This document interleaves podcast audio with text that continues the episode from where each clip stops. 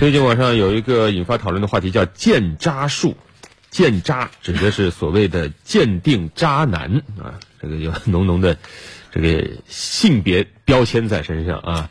这个电商平台上呢，甚至还出现了一种商品、一种服务，叫鉴渣师。听起来怎么有种特别奇怪的感觉？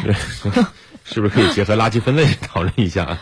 有网友感叹啊，就是还有这种操作啊，这个怎么鉴定的？鉴定标准是什么呢？这种所谓的鉴渣服务，它到底合不合规呢？听一下记者的报道。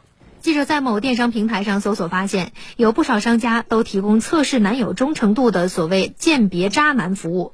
产品类别五花八门，有一天试探、两天考验、三天看透，还有白富美试探、私人定制等服务，价格跨度也比较大，从几十元到几百元不等。记者随机咨询了几个卖家，他们均自称专业鉴渣，承诺保密不穿帮。当记者问到有什么方法来鉴别渣男，商家表示，客服女生会添加买家男朋友的微信，之后把男朋友的聊天记录截屏发给买家，还称如果男的爱你，自然不会在外面拈花惹草。此外，也有卖家表示，这些只是基础性服务，如果买家有需要，也可以进一步提供服务，就是让真人美女来试探男方，价格也更高。记者看到不少人在店铺中留下评论，有的称帮我测出了渣男，也有人评论很好，但人性最好不要轻易测试。那么对于这样的鉴别渣男服务，大家都是怎么看的呢？渣男就是花心啊。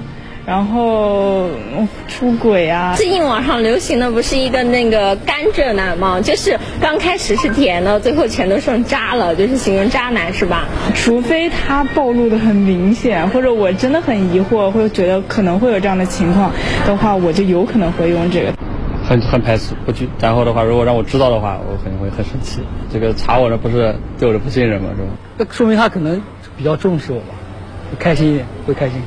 但是不赞同这个做法，我觉得是不支持、不认可的。因为其实没有一份感情是经得起试探的。当你去试探对方的时候，其实是你自己对这份感情已经是没有那么信任了。心理专家表示，此类服务的兴起反映出需求方对交往对象的不信任，希望参考别人的看法来获得确定，但事实上反而会增加情侣间的不确定因素。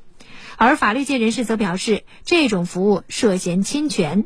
在这个测试和分析的过程当中呢，很可能会涉及到侵犯到他人的肖像权、隐私权和名誉权。那建议大家还是需要谨慎的去对待。嗯，信任真的是特别珍贵的财富啊！如果你真的发现有个人在查你，杨康，你是男的，你说说，你会怎么想？